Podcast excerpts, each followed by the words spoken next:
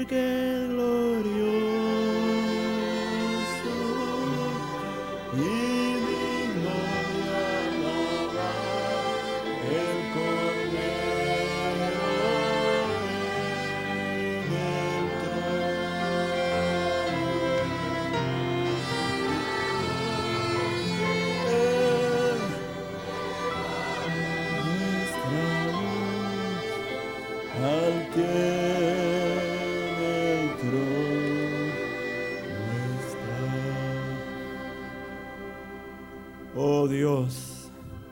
al que está en el trono, sea hecha tu voluntad, Señor, en nuestros corazones, como se hace en el cielo. Ven a gobernar, Señor, a nuestros corazones. Pon en nuestros corazones el estrado de tus pies, Señor, que podamos doblegar nuestro corazón y nuestra vida a la voluntad de Dios. Señor, ven esta mañana. Sopla el aliento de vida a estos huesos secos y vivirán, Señor. Trae tu espíritu de los cuatro vientos que podamos ponernos sobre nuestros pies, Señor, como un ejército poderoso. Oh Dios, ven esta mañana con el aliento de vida.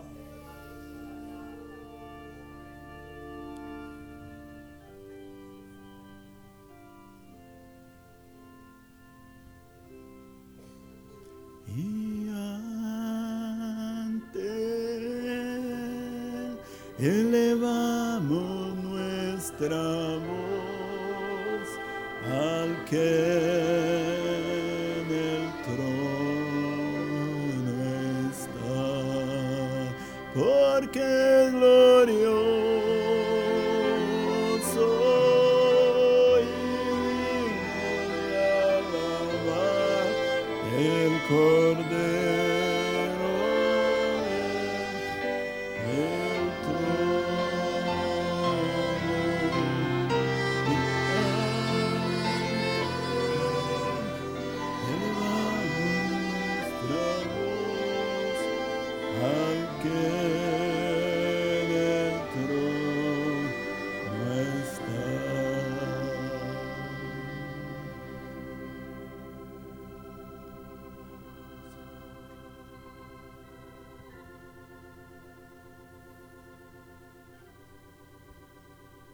Abre nuestros ojos, Señor. Háblanos esta mañana, Señor. Danos entendimiento, Señor.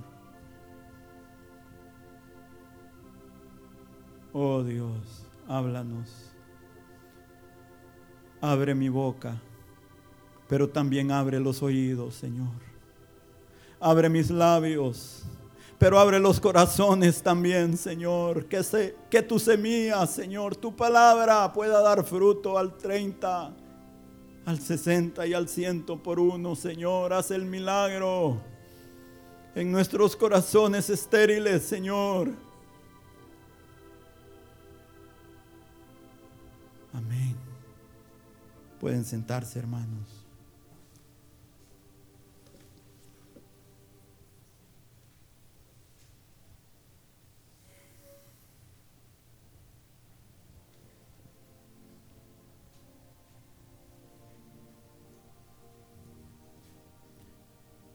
Quisiera que fuéramos a Jeremías capítulo 50, versículos 4 y 5.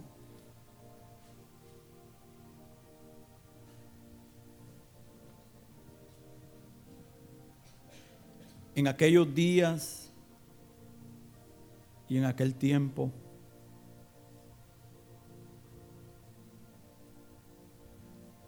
dice Jehová, vendrán los hijos de Israel, ellos y los hijos de Judá juntamente, e irán andando y llorando, y buscarán a Jehová su Dios.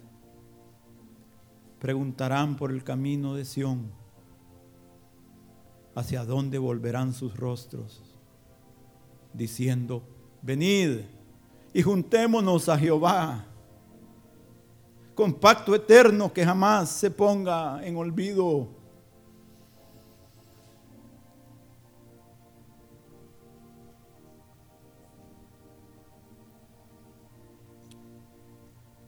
Y la profecía, hermanos, la palabra de Dios.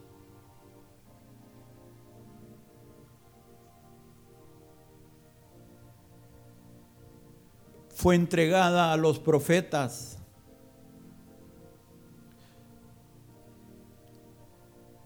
Y fue entregada para que tuviera un cumplimiento específico en algún momento del tiempo de la historia del pueblo de Dios. Pero como la palabra de Dios es eterna, eso hace que la palabra, aunque tuvo un cumplimiento, la palabra de Dios al ser eterna, hace que tenga diferentes niveles y tiempos de cumplimiento. Por ejemplo, esta profecía se le dio a Jeremías, el profeta. Ese profeta que estaba siendo usado para llamar al pueblo a volverse a Dios, a arrepentirse de sus caminos. Pero como ellos no estaban escuchando, entonces ese mismo profeta que les había estado anunciando que si se volvían a Dios, ellos encontrarían su misericordia y restauración. Como no escucharon a sus palabras, entonces el mismo profeta tuvo que ser usado para predicarles juicio y desolación. Pero el Señor nunca hace juicio sin misericordia, especialmente con su pueblo. Con los malvados, sí. Muchas veces hay juicio sin misericordia. Porque cada uno siembra, cosecha lo que siembra.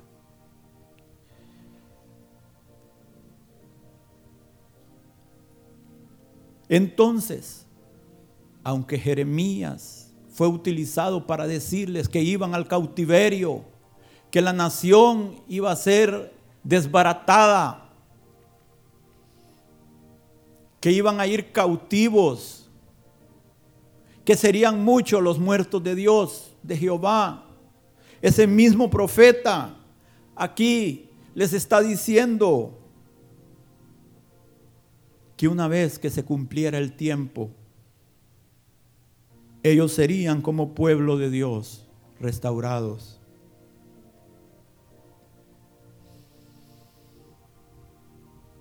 Que a pesar de que los muertos serían muchos, pero en medio de ellos Dios se encargaría de que quedara un remanente que volvería a su tierra.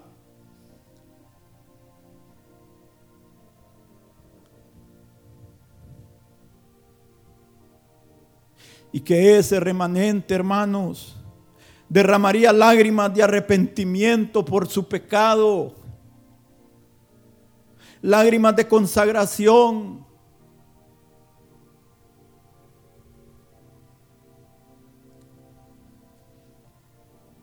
Lágrimas de agradecimiento. Al ver nuevamente que la bondad de Dios empezaba a despuntar sobre sus vidas al ver que un nuevo día empezaba a salir sobre ellos y que la oscura noche de la esclavitud y del cautiverio estaba pasando, que el día de su liberación había llegado.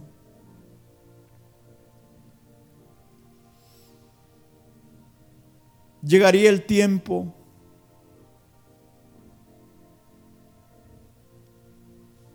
en que la disciplina combinada con la bondad de Dios.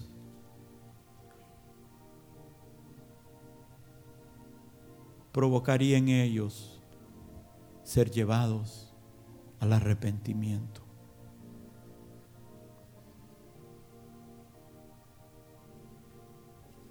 Porque la disciplina acompañada de la bondad de Dios es lo que causa en nosotros que se opere la obra completa de Dios en nuestro corazón.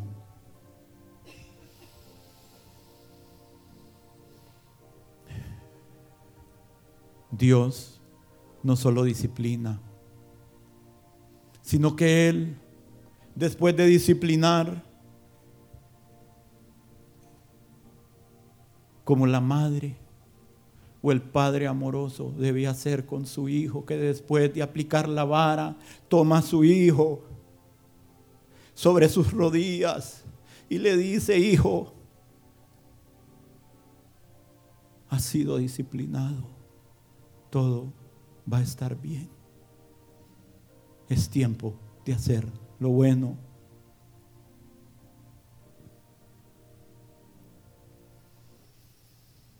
Y esa madre, ese padre, secan las lágrimas de los ojos de su hijo. Y lo abraza. Y lo pone fuerte contra su pecho. Y le dice, hijo, te he disciplinado porque te amo. Y no te quiero perder. Y no te voy a perder, cueste lo que cueste. Hermanos, cuando vemos que el corazón de alguien se está enterneciendo para hacer lo correcto,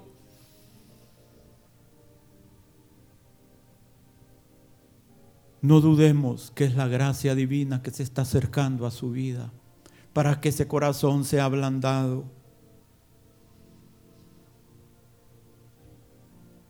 y que ese corazón está siendo puesto bajo la operación de la gracia de Dios.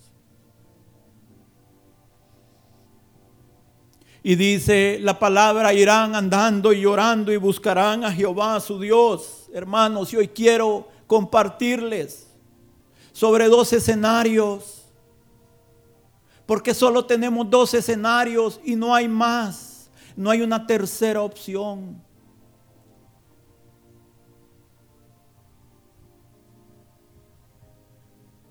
o nuestra vida se encuentra bajo un pacto eterno de salvación, o nuestra vida se encontrará bajo la condenación eterna.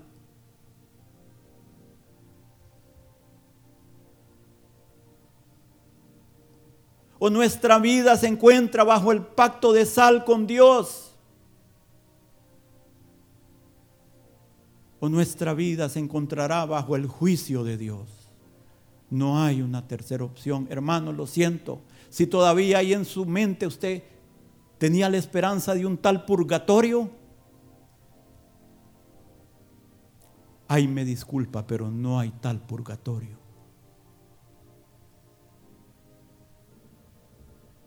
Irán andando y llorando y buscarán a Jehová su Dios.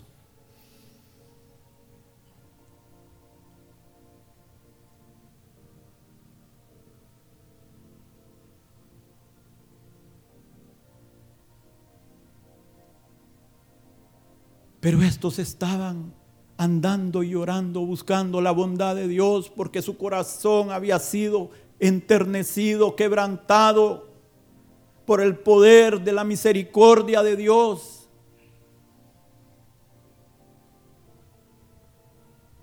Pero nosotros a veces, porque andamos andando y llorando?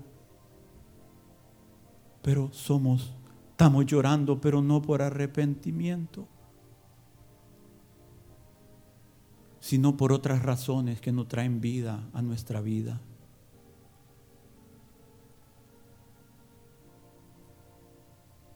¿Cuál es la causa de nuestra tristeza? ¿Es una tristeza para bien o es una tristeza que nada más nos encierra en nuestros propios problemas y nuestros caprichos?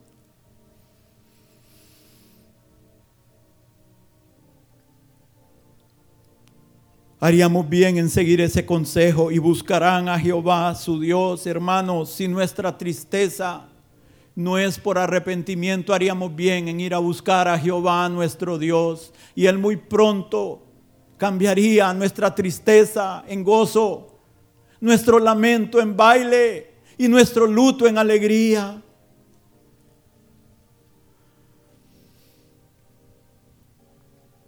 Y miren, el pueblo de Dios, hermano, había ido al cautiverio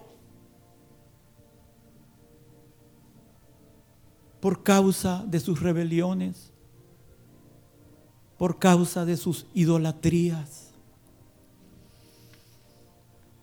por causa del adulterio espiritual, que es así como Dios ve cuando en nuestra vida tenemos cosas que ocupan un lugar que no deben de ocupar, porque Dios nos ha llenado de bendiciones, hermanos. Dios nos ha llenado de beneficios. ¿sí? Bendice alma mía a Jehová y no olvides ninguno de sus beneficios. Sí, el primero de todos, Él es quien perdona todas tus iniquidades. Esa es la base para que podamos recibir todos los demás beneficios. Dios es bueno y nos colma de misericordias. Por tanto, tengamos cuidado que las misericordias que recibimos de Dios no ocupen un lugar en nuestro corazón que nunca ha sido la intención de Dios que ocupen, porque nos van a desviar de nuestro camino, porque nos van a separar de Él, nos van a alejar de Él. Y aquí en este punto, cuando esta profecía se empezó a cumplir en el pueblo de Dios 70 años después de haber ido al cautiverio, ahí en este punto el pueblo de Dios no quería saber nada que ver con los ídolos. Porque habían aprendido la lección de la vara. Y cada vez que Dios trae disciplina hay una palabra. La vara tiene una voz para nuestra vida. Y si estamos bajo los juicios de Dios, si estamos bajo la vara de Dios, es mejor que nos pongamos de acuerdo con Dios y es mejor que le empecemos a preguntar, Señor, ¿qué me quieres enseñar con esto? ¿Por qué esto? Porque nunca Dios trae su disciplina sin una razón, porque Él no se agrada de que, nos aflijamos. Él no se agrada de que su pueblo sea afligido. Pero tampoco Él se agrada de la muerte del que muere. Entonces Dios a veces no tiene alternativa. Y es preferible. Como su pueblo. Llegó un tiempo en que ya no había, al principio Dios les estaba diciendo, obedecen o cautiverio. No oyeron. Nuevamente, obedecen o cautiverio.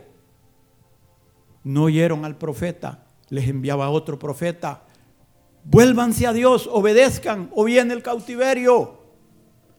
Obedezcan o habrá cautiverio. Llega un momento en que Dios traza una línea y ya no hay más. Obedecen o cautiverio. Ellos cruzaron esa línea. Menospreciaron la benignidad de Dios. Menospreciaron la paciencia de Dios. Y después de eso,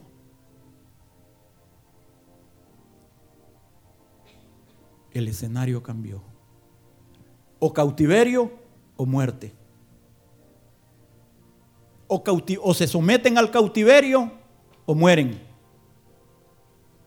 ¿Entienden cómo cambian los escenarios? Llegó un momento que Jeremías tuvo que decirle a rey, rey, entrégate, entrega esta ciudad, porque si no va a ser quemada, va a ser destruida. Y no entendieron. Pero gracias a Dios no somos así. Que no seamos así. Que no seamos así, hermanos. Que Dios nos ayude a entender a señas. ¿Cómo es el dicho? como es el entendido a señas y el burro a leñas. ¿Ah? Bueno, hay muchos, hay muchos dichos en los cuales hay mucha sabiduría, hermanos. Aunque son dichos comunes, hay mucha sabiduría. Ese es uno de ellos.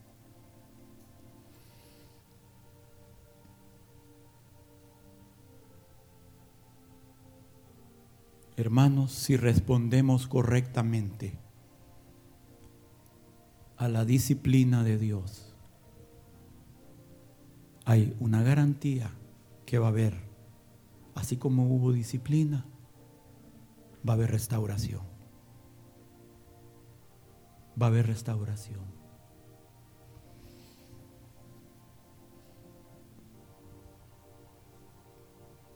Preguntarán por el camino de Sión hacia dónde volverán sus rostros, diciendo, venid y juntémonos a Jehová con pacto eterno que jamás se ponga en olvido. Dios quiere hacer con nosotros un pacto eterno.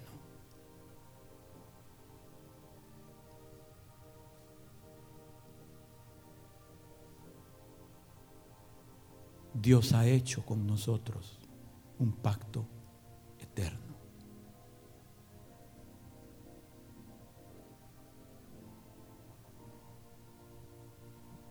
Y este pacto, hermanos, era para que ellos nunca más ya se volvieran atrás, que ellos ya nunca más se apartaran de su Dios. Dios se iba a encargar que sus cautivos tuvieran tanto el deseo como la capacidad, como el hacer. Él iba a poner el querer como el hacer en ellos, de volverse a su Dios.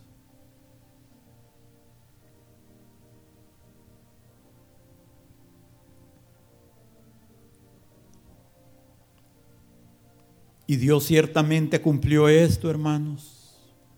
Hubo un remanente que volvió en tiempos de Nehemías, en tiempos de Esdras, en tiempos de Zorobabel. Y Dios permitió que fueran en compañía los jóvenes, los viejos, las que estaban cinta juntamente. Iban cantando y llorando por el camino de regreso a Sión.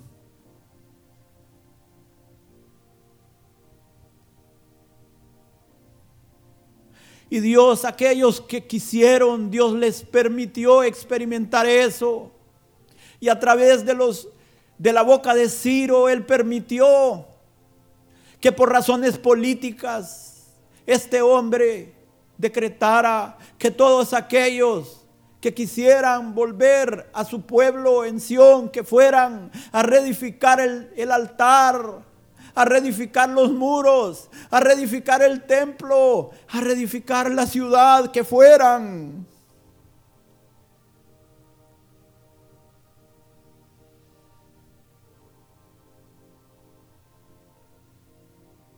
Hermanos, y esto, lo precioso de esta profecía es que no únicamente tuvo ese cumplimiento en el tiempo de ellos, sino que esta es una promesa para cada creyente, para cada hijo de Dios, que después de haberse apartado de su Dios, quiere volverse a Dios, Dios va a proveer los medios, va a proveer la gracia para que ese corazón vuelva a su Dios. Y ese, ese altar de Dios que está destruido ahora por el pecado o por las consecuencias del pecado, sea nuevamente edificado según la voluntad de Dios y que esa vida después de haberse apartado y después de haber pasado por los tratos de Dios vuelva a ser restaurada.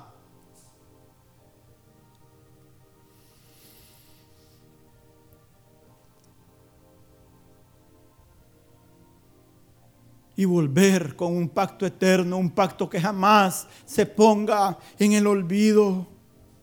Pero yo quiero que veamos, hermanos, porque esta era la nación de Israel, pero quiero que veamos a dos personas con las cuales esto en una se inició y en el otro continuó. Yo quiero que veamos al padre de la nación de Israel, Abraham, en Génesis 17, 7. Porque este pacto comenzó con Abraham. Y estableceré mi pacto entre mí y ti y tu descendencia después de ti en sus generaciones. Por pacto perpetuo para ser tu Dios y el de tu descendencia después de ti. Y te daré a ti y a tu descendencia después de ti la tierra en que moras toda la tierra de Canaán en heredad perpetua y seré el Dios de ellos. Y veamos a alguien más de la descendencia de Abraham con el cual Dios también hizo un pacto eterno y lo vemos en 2 de Samuel 23:5. Y este es David, hermanos, un hijo de Abraham, un descendiente de Abraham. No es así mi casa para con Dios. Sin embargo, a pesar de lo que es mi casa, a pesar de que mis hijos son un desastre, dice David, a pesar de que yo he pecado, a pesar de que yo adulteré y que yo maté, a pesar de mis desvíos, no es así mi casa para con Dios. Sin embargo, a pesar de esto, Dios ha hecho conmigo un pacto eterno. Él ha hecho conmigo pacto perpetuo, ordenado en todas las cosas y será guardado. Aunque todavía no haga Él florecer toda mi salvación y mi deseo. A pesar de sus errores, hermanos, había un profundo anhelo en el corazón de David de agradar a su Dios.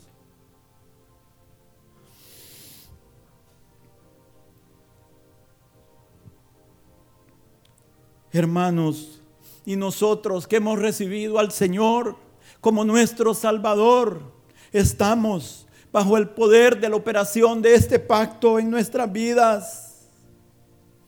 Aunque su cumplimiento final, final, será cuando lleguemos a la acción celestial. Ahora, aunque vemos por sombras, hermanos, vemos oscuramente como por un espejo, dice Pablo, pero esos espejos no eran como nuestros espejos.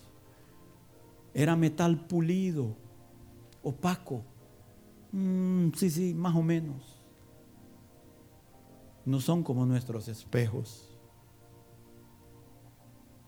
Vemos como por espejo, dice, oscuramente.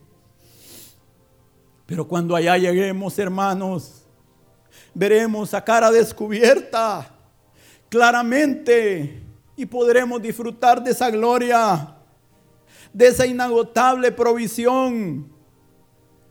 Ya nunca más, hermanos, experimentaremos necesidad, ni aflicción, ni dolor, ni luto, ni escasez, ni cautividad, porque las primeras cosas habrán pasado y Dios habrá hecho las cosas nuevas en nuestra vida. Ya toda lucha habrá terminado. Toda prueba habrá terminado. Toda lágrima será enjugada de nuestro rostro. Hermanos, y si hemos caminado, habremos caminado con Dios en ese momento, en ese primer instante que pongamos nuestros pies en la acción celestial, nos daremos cuenta que habrá valido la pena.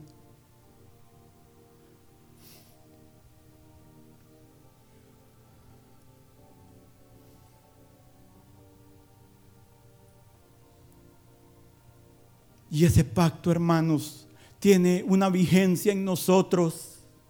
Porque nosotros somos la descendencia espiritual de Abraham. Porque se le dijo en Isaac, te será llamada descendencia. En Isaac, en aquellos que sean hijos de la promesa.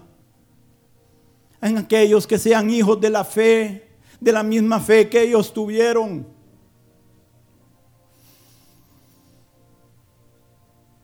La misma fe, si tenemos la misma fe que tuvo Abraham y que tuvo David, nosotros podemos estar bajo ese mismo pacto.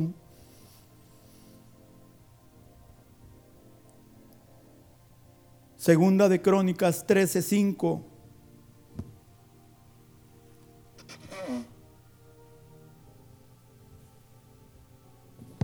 ¿No sabéis vosotros que Jehová, Dios de Israel, dio el reino a David sobre Israel para siempre, a él y a sus hijos, bajo pacto de sal? Y yo quiero que nos detengamos un poco en esto de pacto de sal, porque es muy interesante. ¿Por qué le llaman al pacto de Dios con David que era un pacto de sal?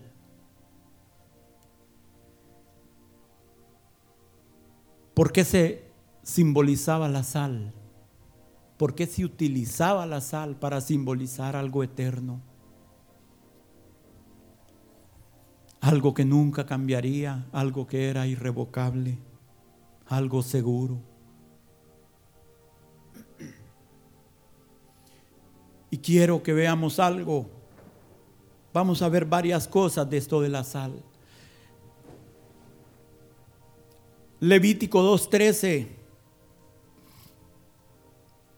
dice, y sazonarás con sal toda ofrenda que presentes, y no harás que falte jamás de tu ofrenda la sal del pacto de tu Dios. En toda ofrenda tuya ofrecerás sal. ¿Sabía esto usted, hermano? Que en toda ofrenda que se presentaba en el templo tenía que ir sal.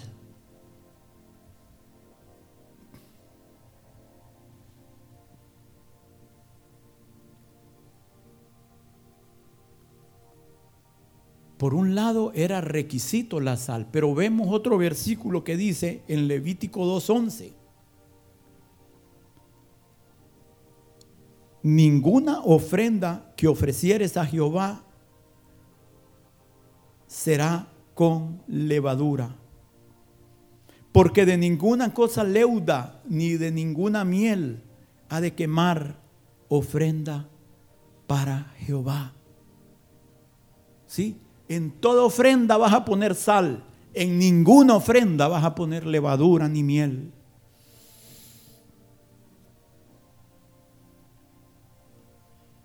Bueno, aquí hay varios mensajes, hermanos. Una, ¿qué hace usted cuando va a cocinar algo, hermanos o hermana? Mire, que le falte de todo, pero que no le falte sal. ¿Qué dice mi hermana? Dice amén, amén.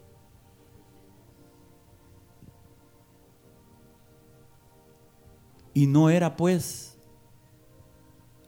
el altar del holocausto la mesa de Dios.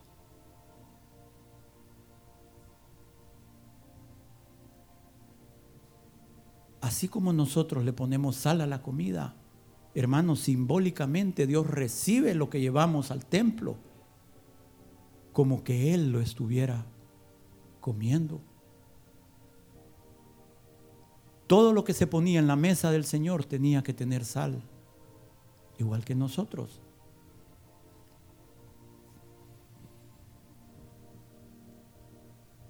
Pero, ¿cuál es el efecto de la sal, hermanos?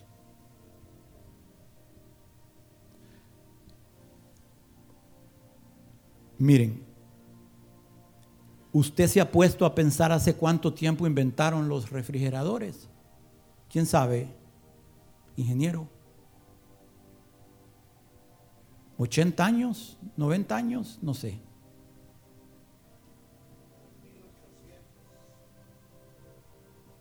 es correcto. Y usted se ha puesto a pensar cómo hacía la gente. Saben que en, muy pocos lugares tienen el clima precioso que nosotros tenemos, tropical. Saben que en la mayor parte de los lugares donde las civilizaciones comenzaron, tenían su tiempo, o todavía hay, su tiempo de invierno, primavera, verano y otoño. Y saben ustedes que las cosechas se hacen, se empieza en primavera y se puede sembrar algunos meses del año, pero de ahí viene el frío y todo se congela, hermanos. Y se ha puesto a y ustedes creen que la gente solo come solo come en verano y en y cómo hace la, cómo hacía la gente en invierno, hermanos, si no había cosecha todo muerto. ¿Se ha puesto a pensar en eso? Cuatro, cinco, seis meses donde no había cosecha. ¿Cómo hacía la gente para comer? Para comer verduras. Hermanos, por miles de años, mientras no existió el refrigerador, lo que se cosechaba cuando se podía cosechar, se ponía en recipientes, se cubría con agua y se ponía abundante sal, se cerraba y eso se dejaba para los meses donde no había cosecha.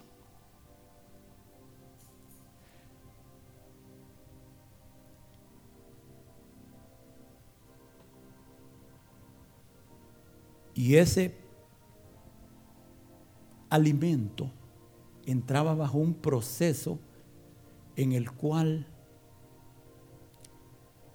por los mismos microbios que traen los... Hay microbios buenos y microbios malos. Pero todo lo que queda sumergido bajo el agua y bajo la sal reproduce bacteria buena, que es lo que ahora le llaman probióticos. Hermanos, y ese alimento tiene una, un poder nutricional increíble. Todavía hoy podemos poner alimentos en ese proceso, lo podemos hacer en nuestra casa y es de mucho beneficio. ¿Cómo conservaban la carne, hermanos? Con sal. La sal preserva la sal conserva. La sal evita corrupción. La sal evita el cambio hacia lo malo en los alimentos. La levadura fermenta.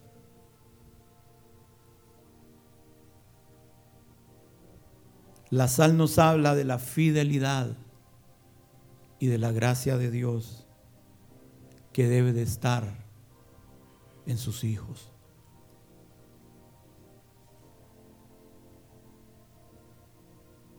La levadura nos habla de la corrupción, de las ideas, falsas doctrinas del humano, de la hipocresía, de la malicia, de la amargura del pecado, de la carne, los vicios de la carne que corrompen nuestra vida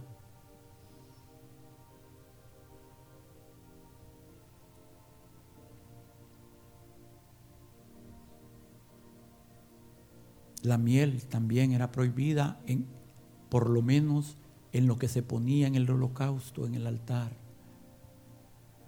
Porque la miel nos habla de placeres sensuales. Y si bien es cierto que Dios, hermanos, nos ha dado permiso para muchas cosas, sí, pero todo dentro de un orden y todo dentro de límites para que todo sea disfrutado en santidad. Qué rico es comer, ¿verdad? Pero si hacemos del comer un ídolo, eso se llama gula, eso ya es pecado. Qué preciosa es la relación íntima entre el esposo y la esposa. ¿Verdad que Dios lo permite? Para que disfrutemos. Gózate de la vida con la mujer de tu juventud. Como preciosa gacela. Sus senos te satisfagan todo el tiempo. Ya los niños salieron, estamos entre adultos. Pero el placer de intimidad fuera del matrimonio es pecado, hermanos.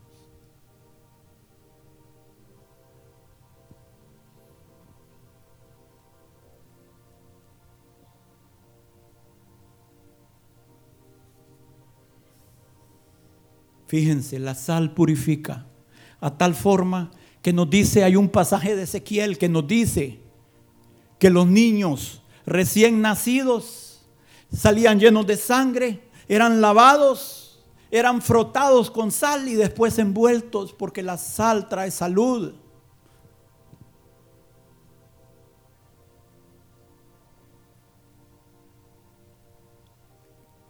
La sal no solo nos habla de la fidelidad de, entre Dios, y entre Dios y los hombres, sino que también nos habla de algo en medio de nosotros. Veamos Marcos 9:50.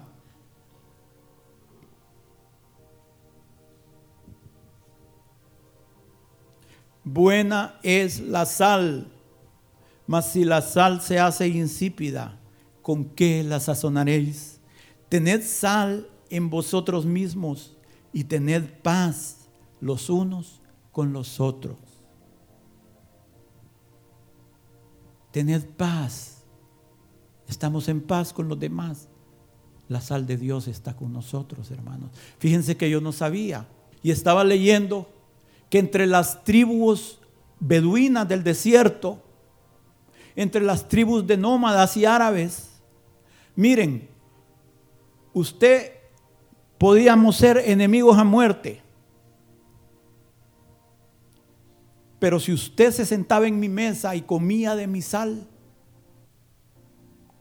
yo voy a estar dispuesto a dar mi vida por usted. Imagínense.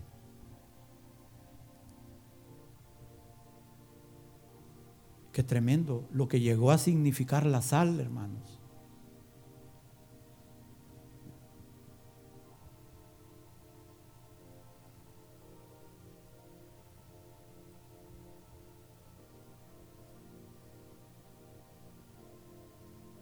Cuando llega el profeta Eliseo a una ciudad, hermanos, y le dicen, mira, el lugar donde está la ciudad es buena, pero las aguas son malas. Veamos rápidamente en Segunda de Reyes 2.20. Dice,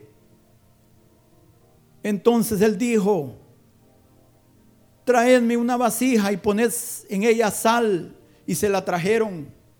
Y saliendo él a los manantiales de las aguas, echó sal dentro de ella sal y dijo, así ha dicho Jehová, yo sané estas aguas y no habrá más en ella muerte ni enfermedad.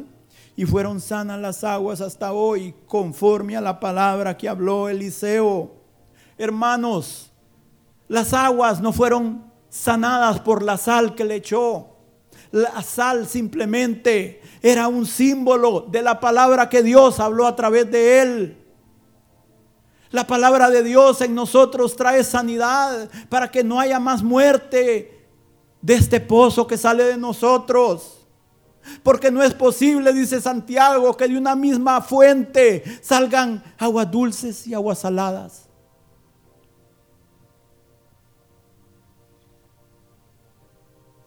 Ay, no, pero es que a mí me, gusta hablar dulce como el mundo. Y de repente no, me hago cristiano. Solo hay dos opciones, hermanos. O estamos bajo el pacto de sal, o estaremos bajo la condenación eterna.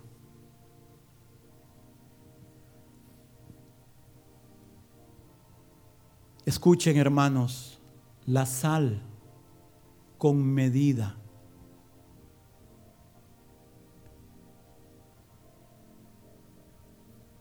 Y les hablo de la sal natural, no de lo que ahora nos venden como sal.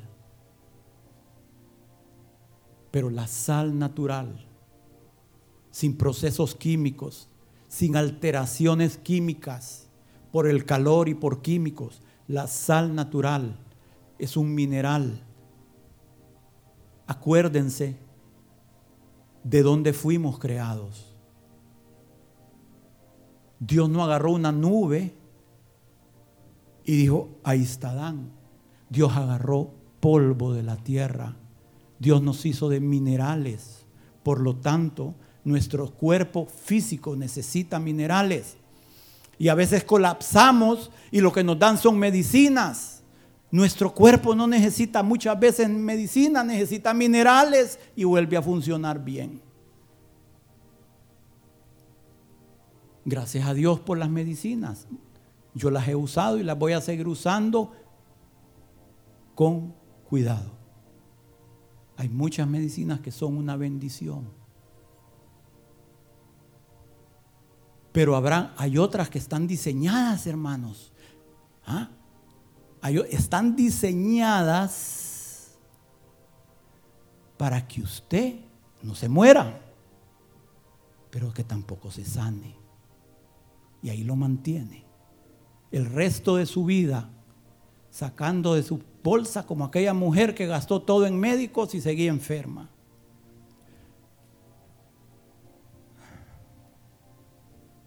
Y no es culpa de los médicos, hermanos. Hay médicos que valen oro. Sí, no tenemos a nuestro amado hermano Fidel. Hay muchos médicos que tienen una verdadera vocación. No es culpa de ellos. Pero el sistema es perverso. Es corrupto. No ellos, el sistema. Hay intereses, hermanos, terribles. Terribles. Yo un día les, algún día les puedo mostrar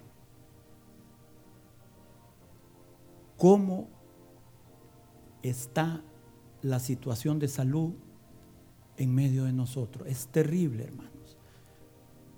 ¿Sabe que ahora vivimos más tiempo? Se ha alargado el, el nivel, los años de vida de la gente. Pero la cantidad de la probabilidad de que usted va, la cantidad de enfermedades es increíble como ha venido ahora, hermanos. La gente con un montón de, pero ese no es el tema. Vuelvo al tema, vuelvo, me regreso. Me regreso, me regreso. No, hermanos, pero en toda área Dios quiere que tengamos sabiduría. Dios quiere que tengamos sabiduría. Él puede hacer que nuestra boca se sacie de bien para que rejuvenezcamos como el águila. Y ese se de bien, no, siempre lo tomamos espiritual, ¿verdad? Pero puede ser físico también.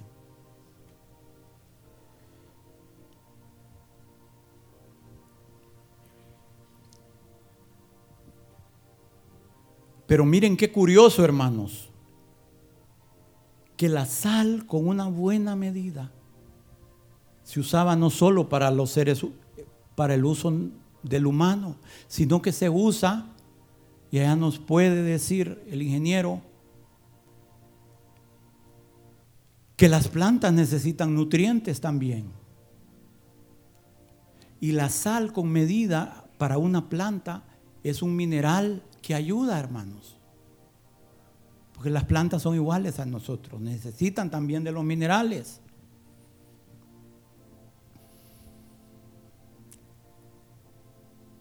Pero hermanos, la sal en exceso trae juicio.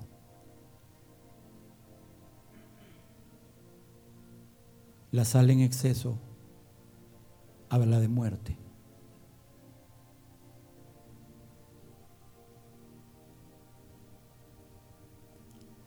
Y fíjense que la primera vez que aparece la sal en la escritura es para mostrarnos el juicio de Dios no sobre pecadores, sino sobre personas de su pueblo que vivían una vida tibia, acomodada al mundo, no con sus ojos vueltos hacia Sion. Sí, como dice de su pueblo, volverán sus ojos a Sion, preguntarán por el camino, cómo llegar ahí.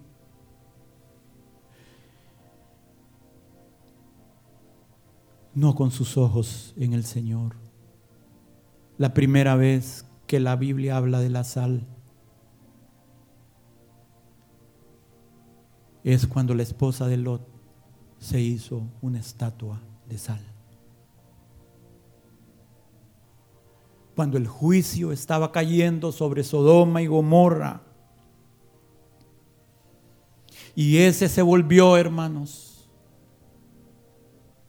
literalmente una estatua, un pilar, un monumento. Dígame, ¿para qué se levanta una estatua? ¿Para qué la ponen ahí en la avenida Los Próceres? ¿Para qué? Para que recordemos. ¿ah? Y Dios levantó esa estatua de sal como un pilar en la escritura Hay historiadores antiguos que dicen que todavía en su tiempo Josefo dice que él vio esa estatua de sal. Irineo, Tertuliano, Benjamín de Tudela, todos ellos dieron testimonio que ellos vieron la estatua de sal de la mujer de Lot. Hay algo ahí que ahora dicen que es esa estatua, pero no estamos seguros si es o no es. Pero Dios sí la dejó escrita eternamente para que a nosotros no se nos olvide.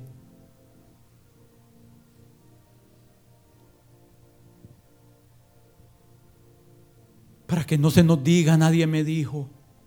Para que no, no digamos, nadie me advirtió. Imagínense, hermanos, tanto fue el juicio que ahora ese donde estaba Sodoma y Gomorra se le llama el mar vivo. ¿Cómo se le llama? El mal muerto. El mar de sal. Hay tanta sal que si usted se tira allí, no se preocupe si no sabe nadar, porque usted va a flotar. Hay tanta, es tan intensa la sal que hay ahí que ahí flota uno, imagínense.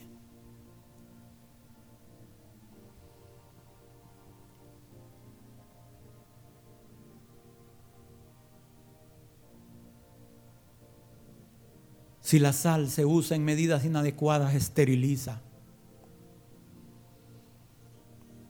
Cuando llegaban y querían hacer un daño a una ciudad, conquistaban una ciudad y por X o Y motivo no querían que volviera a ser edificada, la araban y la sembraban con sal para que ahí no salieran ni siquiera las plantas.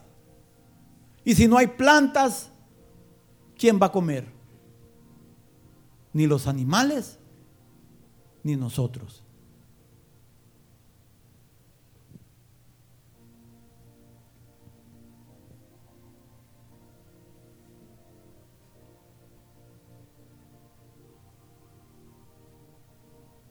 Hermanos, necesitamos la influencia de Dios en nuestra vida. Esa influencia que da sabor a nuestra vida, que nos libra de corrupción, de nuestra naturaleza y del mundo. De esa sal que fertiliza la tierra.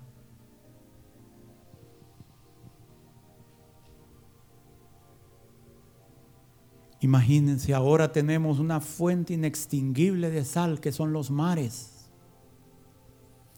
Pero nosotros como hijos de Dios tenemos una fuente inextinguible de sal que son los cielos.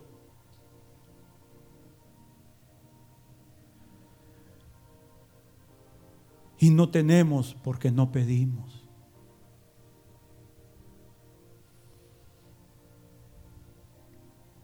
Esa fidelidad de Dios, esa pureza de Dios, esa santidad de Dios, ese sabor de los cielos en la tierra, que aún nuestras palabras deben estar sazonadas con sal, dicen Colosenses 4, 6. Sea vuestra palabra siempre con gracia, ¿sí? Sazonada con sal, para que sepáis cómo debe responder a cada uno. La sal nos habla de la gracia de Dios.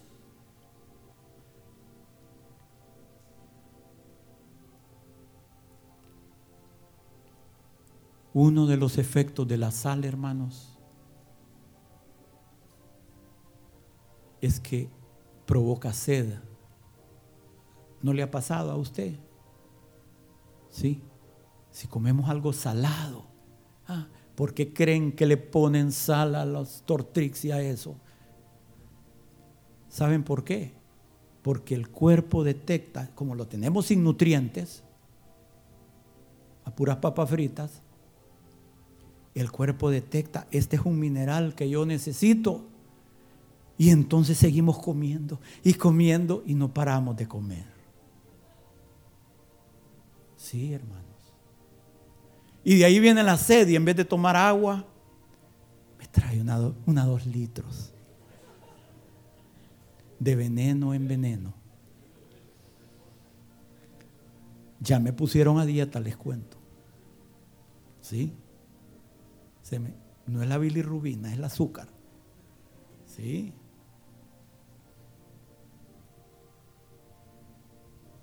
Pero la sal provoca sed. Yo les pregunto, hermanos, si tenemos la sal de Dios en nuestra vida, deberíamos de provocar la sed de Dios en otras personas.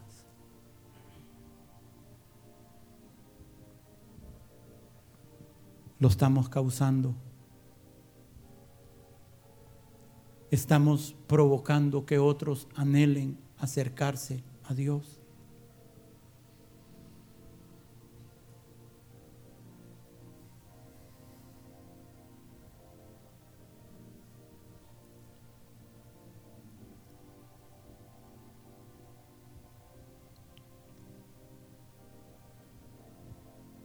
Si la sal de Dios está en nuestra vida.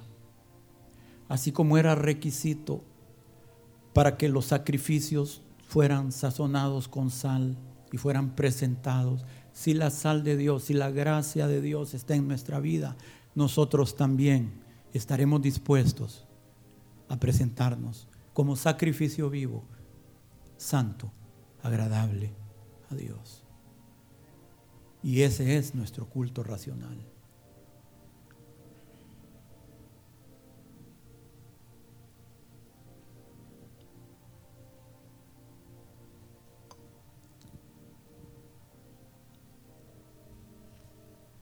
Marcos 9, 42. Cualquiera que haga tropezar a uno de estos pequeñitos que creen en mí, mejor le fuera si se le atase una piedra de molino al cuello y se arrojase en el mar. Si tu mano derecha te fuera ocasión de caer, córtala. Mejor te es entrar en la vida manco que teniendo dos manos e ir al infierno, al fuego que no será apagado donde el gusano de ellos no muere y el fuego nunca se apaga. Si tu pie te fuere ocasión de caer, córtalo. Mejor te centrar en la vida cojo que teniendo dos pies ser echado en el infierno al fuego que no puede ser apagado. Donde el gusano de ellos no muere y el fuego nunca se apaga. Y si tu ojo te fuere ocasión de caer, sácalo Mejor te es entrar en el reino de Dios con un ojo que teniendo dos ojos ser echados en el infierno, donde el gusano de ellos no muere y el fuego nunca se apaga, porque todos serán salados. Escuchen, todos serán salados con fuego y todo sacrificio será salado con sal.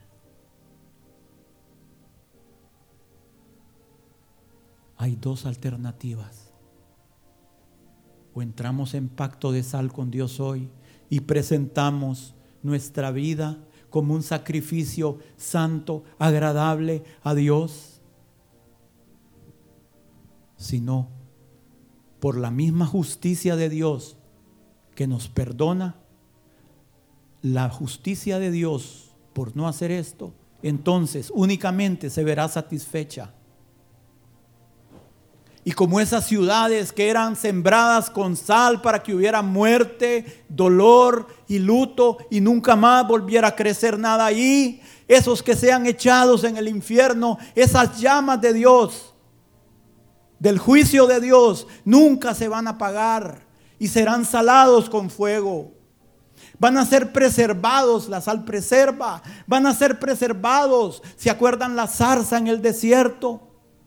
Sí, esa zarza que no se consumía, esa es nuestra vida. Así puede ser nuestra vida. Dios no va a permitir que el fuego nos consuma si presentamos nuestra vida con la sal de Dios. Pero si no, hermanos, ese, ese mismo poder de Dios que evita que esa zarza se consuma, va a evitar que los que sean echados en el fuego se consuman y eternamente van a estar quemándose. Hermanos,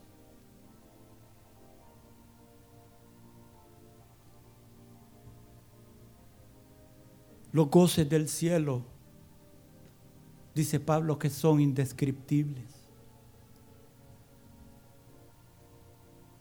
El tormento del infierno es indescriptible también. Y así como aquellos que entren al cielo, en el primer momento que pongan un pie ahí, se van a dar cuenta que habrá valido la pena. Hermanos, los que pongan un pie dentro del infierno, hermanos, va a ser confusión eterna. Sin esperanza.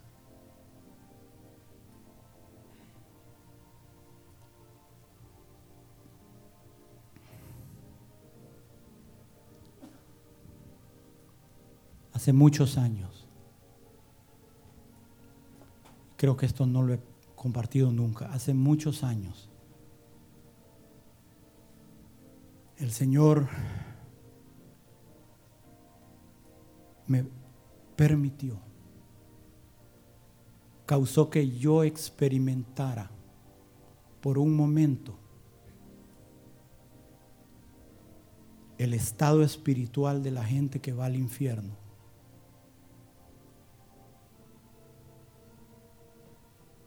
Miren,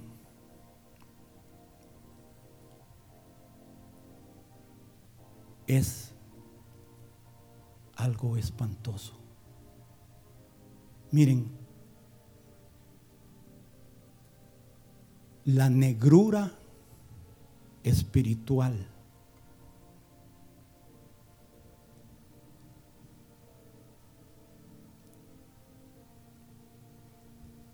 es indescriptible.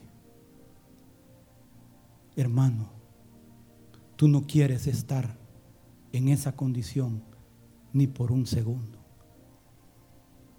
Miren, el hecho de saber, no hay luz espiritual, no hay luz, no hay un hálito de luz, no hay un hálito de esperanza. Es lo más espantoso que he experimentado.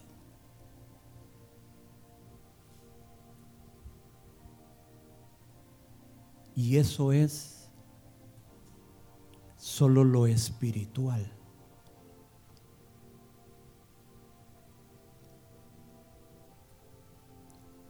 El solo hecho de no tener un hálito de la, de la luz de Dios es, hermano, si tú te has sentido afligido, perdido, si tú te has sentido sin esperanza, si, hermanos, nada se compara. Nada se compara a eso. Nada de lo que tú hayas experimentado.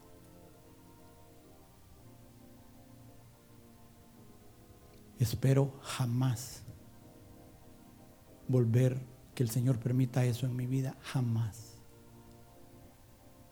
Literalmente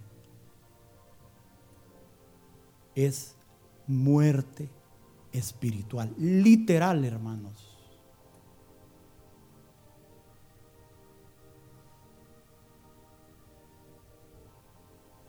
No hay absolutamente fuerza para resistir. Los que vayan ahí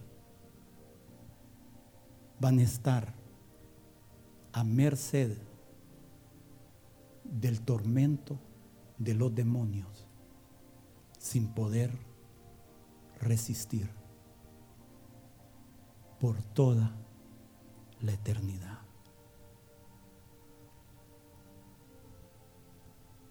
Muerte es un estado espiritual espantoso.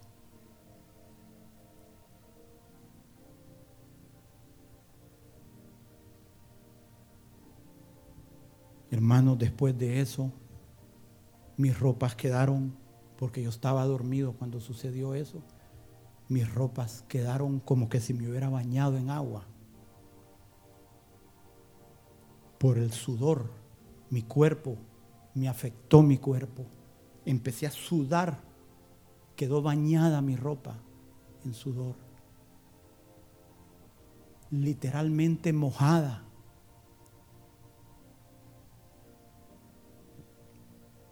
Hermano, tú no quieres pasar cinco segundos en ese estado espiritual. Estás a tiempo. Estamos a tiempo. Aquí nadie está por fuera. Estamos a tiempo, hermanos. Es tiempo de enmendar. Es tiempo de buscar la luz de Dios. Donde hay gozo, donde hay alegría, donde hay paz Hermanos, el cielo nos espera. Pero podemos también vivir el cielo en la tierra mientras llega ese momento. Podemos empezar a vivir con las arras del Espíritu, con las cosas que Dios ya nos quiere dar, para que veamos cómo va a ser la gloria, porque no quiero concentrarme en lo feo, quiero concentrarme en lo que Dios nos está prometiendo. Porque aquí nadie, nadie, ni de los que oyen por internet, ha sido llamado a ir a parar a ese lugar espantoso. Hemos sido llamados y nuestro Dios entregó su propia vida.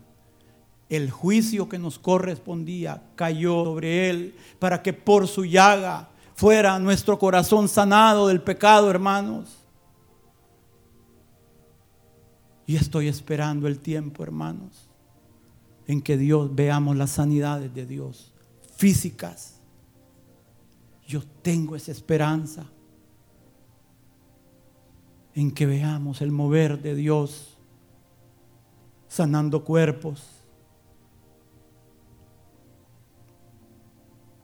Hermanos, o voluntariamente nos presentamos como sacrificio vivo, si esa sal de Dios está en nosotros, estaremos dispuestos. Si nuestra mano nos hace pecar lo que estamos haciendo, vamos a estar dispuestos a cortarla. Si nuestro pie nos está llevando a pecar nuestra caminata, mejor vamos a entrar cojos como Jacob.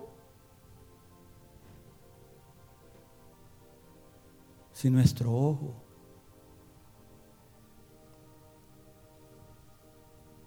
lo que estamos viendo, hermano tengamos cuidado,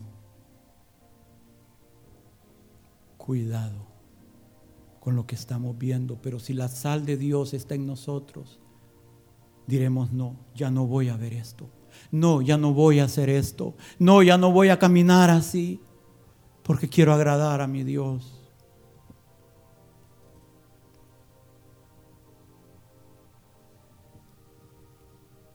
Pónganse de pie.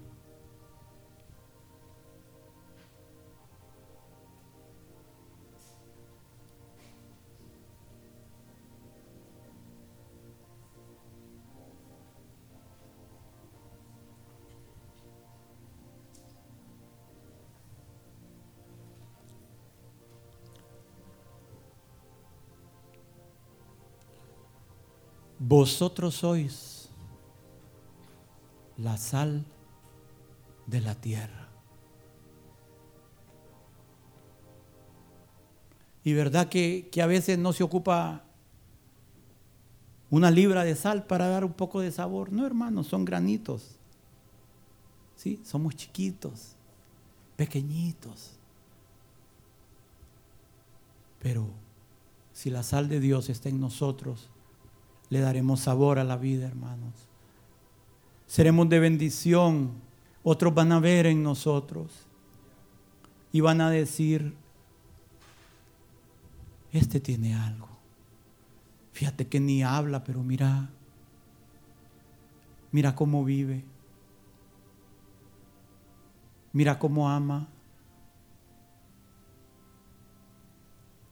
Y va a provocar que otros inquietud en otros, que otros busquen a Dios.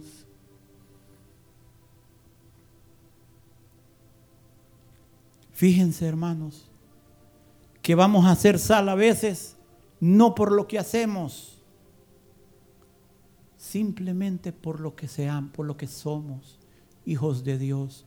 No le dijo Dios a Abraham cuando estaba intercediendo por Sodoma si hubieren diez, Abraham. Diez. Diez justos. No voy a destruir. Sí. Por diez granitos de sal, Abraham. Por nuestra presencia, si somos agradables a Dios, va a bendecir a otros, aunque a veces no hablemos solo porque Dios estará agradado con nosotros.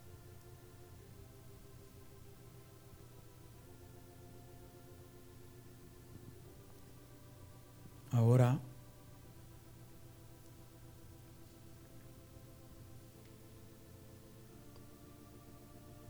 pero dice el Señor, ¿y si la sal se desvaneciere? ¿Con qué va a ser salada? ¿Podemos perder nuestro sabor, hermanos? Claro que podemos perder nuestro sabor.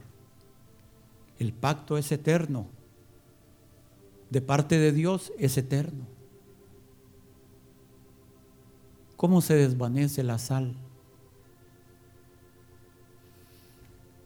Deje 10 libras de sal allá afuera, hermanos, expuesta al aire y al agua.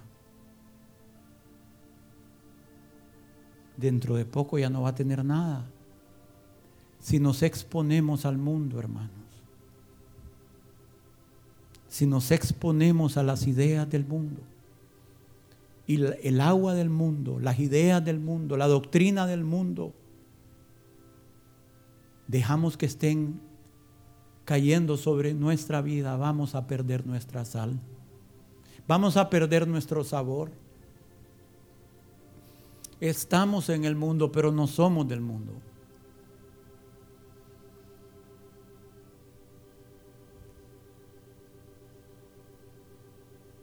Es posible, hermanos, que aquí algunos hayan sido sal de la buena,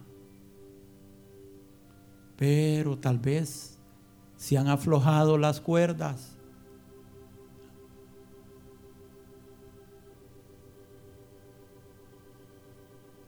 nos hemos relajado, nos hemos aflojado, nos hemos vuelto permisivos.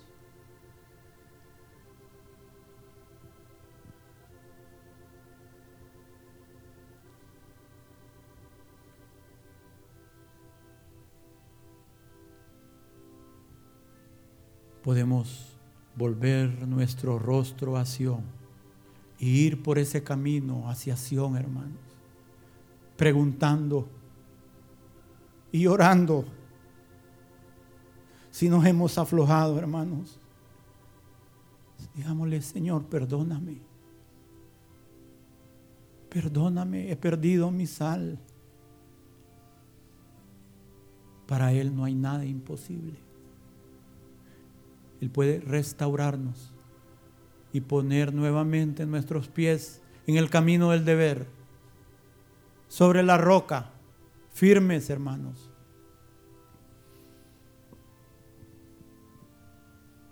Es tiempo, hermanos, de volver nuestro rostro a Sion.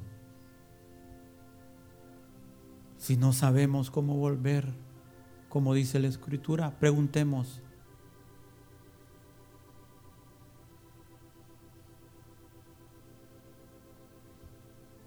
Si alguien está sin consejo aquí,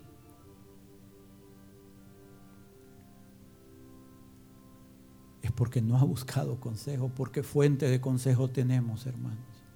Amén. Juntémonos a Jehová con pacto eterno que jamás se ponga en olvido. ¿Por qué se lamenta el hombre viviente? Lamentes el hombre en su pecado. Escudriñemos nuestros caminos y busquemos y volvámonos a Jehová. Levantemos nuestros corazones y manos a Dios en el cielo. Es tiempo, hermanos. Señor, ayúdanos. Queremos levantar nuestro rostro para a ti, Señor. Oh Dios, ayúdanos. Ayúdanos a volvernos al Dios vivo. Renovar el pacto de sal contigo, Señor. El pacto de vida el pacto de gracia eterna que jamás será puesto en olvido, Señor, por el bien nuestro y de nuestra descendencia. Oh Dios, socorre a Jacob. Socórrenos, Señor, socórrenos en este día.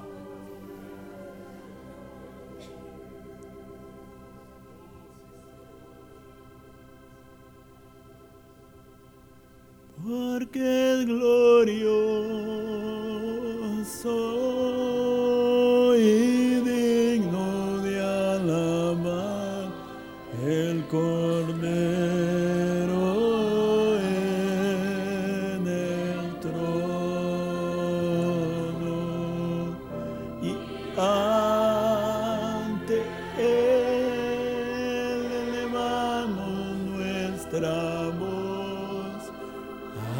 que en el trono está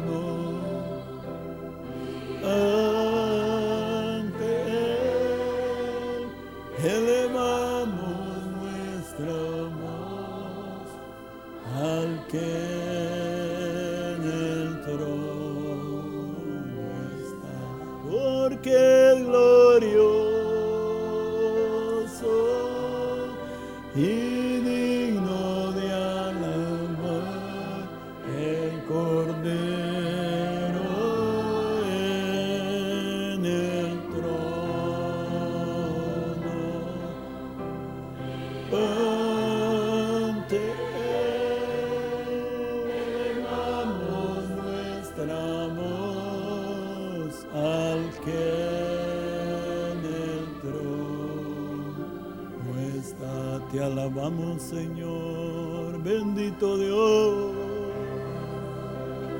Te bendecimos Señor.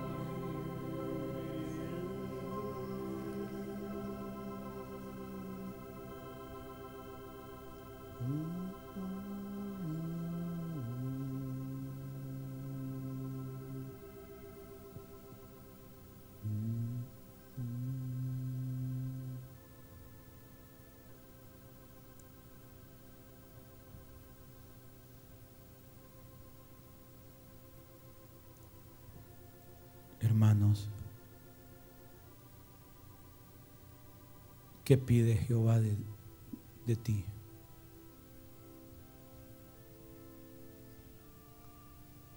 Hacer justicia,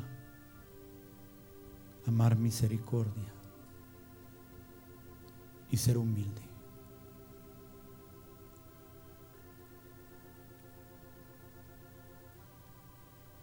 Si no tienes la fuerza, para correr hacia Dios. Dios no te pide la luz del sol, te pide una lucecita, aunque sea como el de una luciérnaga. Dile, Señor, ayúdame, ayuda a mi incredulidad. Señor, no tengo fuerzas para correr a ti, dame la fuerza para dar el primer paso hacia ti el primer paso. Y después del primer paso, pídale por el segundo. Y cuando menos acuerde, va a estar corriendo a los brazos Dios. Señor, ayúdanos. Ayúdanos. Oh, ayúdanos, Padre. Ayúdanos. Oh, ayúdanos, Señor. Ayúdanos. Danos de tu gracia divina en este día, Señor, para volver nuestros rostros a Sión, al lugar de nuestras fiestas, al lugar de nuestro gozo y nuestra alegría, al lugar de nuestra comunión contigo, al lugar de la fidelidad, al lugar de la gracia. Ayúdanos, Señor. Ayúdanos en este día, Señor.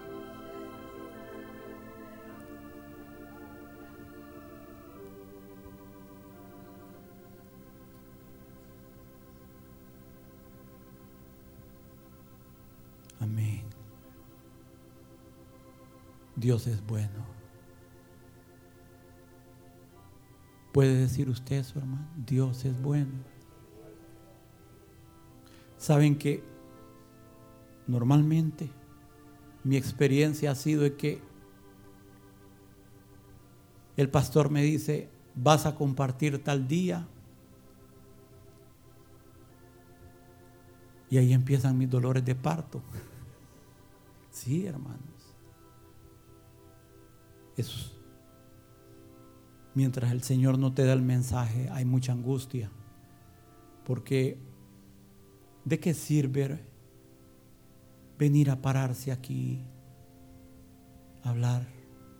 Y si Dios no te respalda, hermanos. Y, y normalmente hasta después de varios días de estar buscando al Señor, el Señor en su misericordia empieza a dejar caer su, sus gotitas, sus palabras. Y uno dice, ah, será por aquí, Señor, confirma. Pero este mensaje, yo creo que hace casi un mes me lo dio el Señor, fíjense. Ahí estaba guardado, guardado, guardado. Era para hoy, hermano o hermana. El Señor sabe, ¿verdad? ¿Por qué hoy?